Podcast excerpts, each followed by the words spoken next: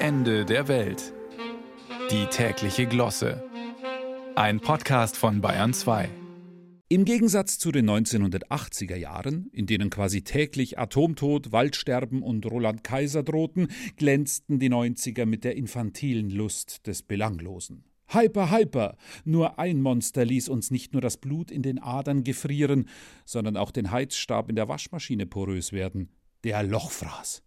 Die TV-Werbung hat es uns allabendlich in die Frontallappen gebrannt, und zwar in Gestalt eines Mannes, Dieter Bürgi, eine Waschmaschinenmechaniker-Werbeikone, die in berufsspezifischem blauen Kittel mit markant maskulinem Prähipster-Vollbart die zerstörerische Kraft des Kalks sichtbar machte, die einen Heizstab quasi auffrisst wie unser einst das Wiener Schnitzel. Man spricht dabei von Lochfraß.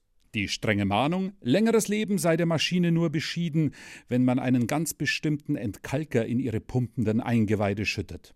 Nun sind die heutigen Zeiten auch werbestrategisch andere, wenn nicht gar kompliziertere geworden.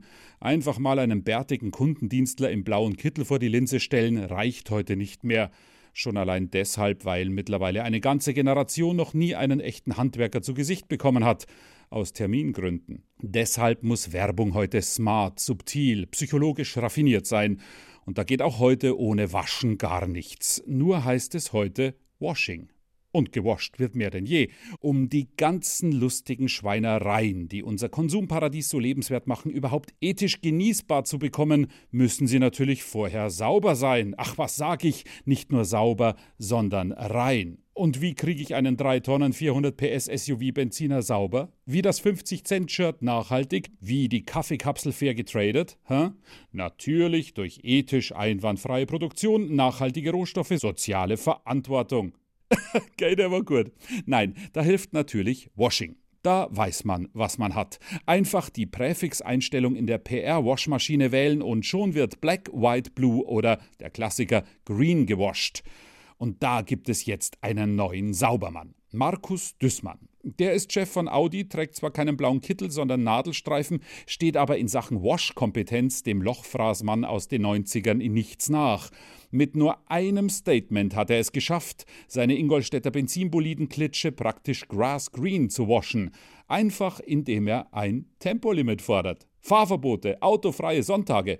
Er würde sogar selbst an so einem Sonntag mit dem Rennrad über die Autobahn fahren. Damit hat Dussmann ein völlig neues Wash-Programm eingeführt und es ist nur eine Frage der Zeit, bis es Schule macht. Nicht mehr lange und deutschlandweit geht das Metzgerhandwerk auf die Straße, um für Veggie Days zu kämpfen. Leute, lasst die Würstel sein, haut euch noch mehr Tofu rein. Das Fresskram-Imperium Nestlé wird zum Boykott von Palmfett, Zucker und Konservierungsstoffen aufrufen und fordern: Esst mehr Obst, kocht selbst, trinkt gutes Leitungswasser. Markus Söder ruft in einem dramatischen Appell dazu auf, die Bayern-SPD zu wählen. Sie sehen, hier wächst eine neue PR-Bewegung heran und die wird so untrennbar mit der grünen Ikone Markus Düßmann verbunden sein, wie Dieter Bürgi mit seinem vom Lochfraß perforierten Heizstab.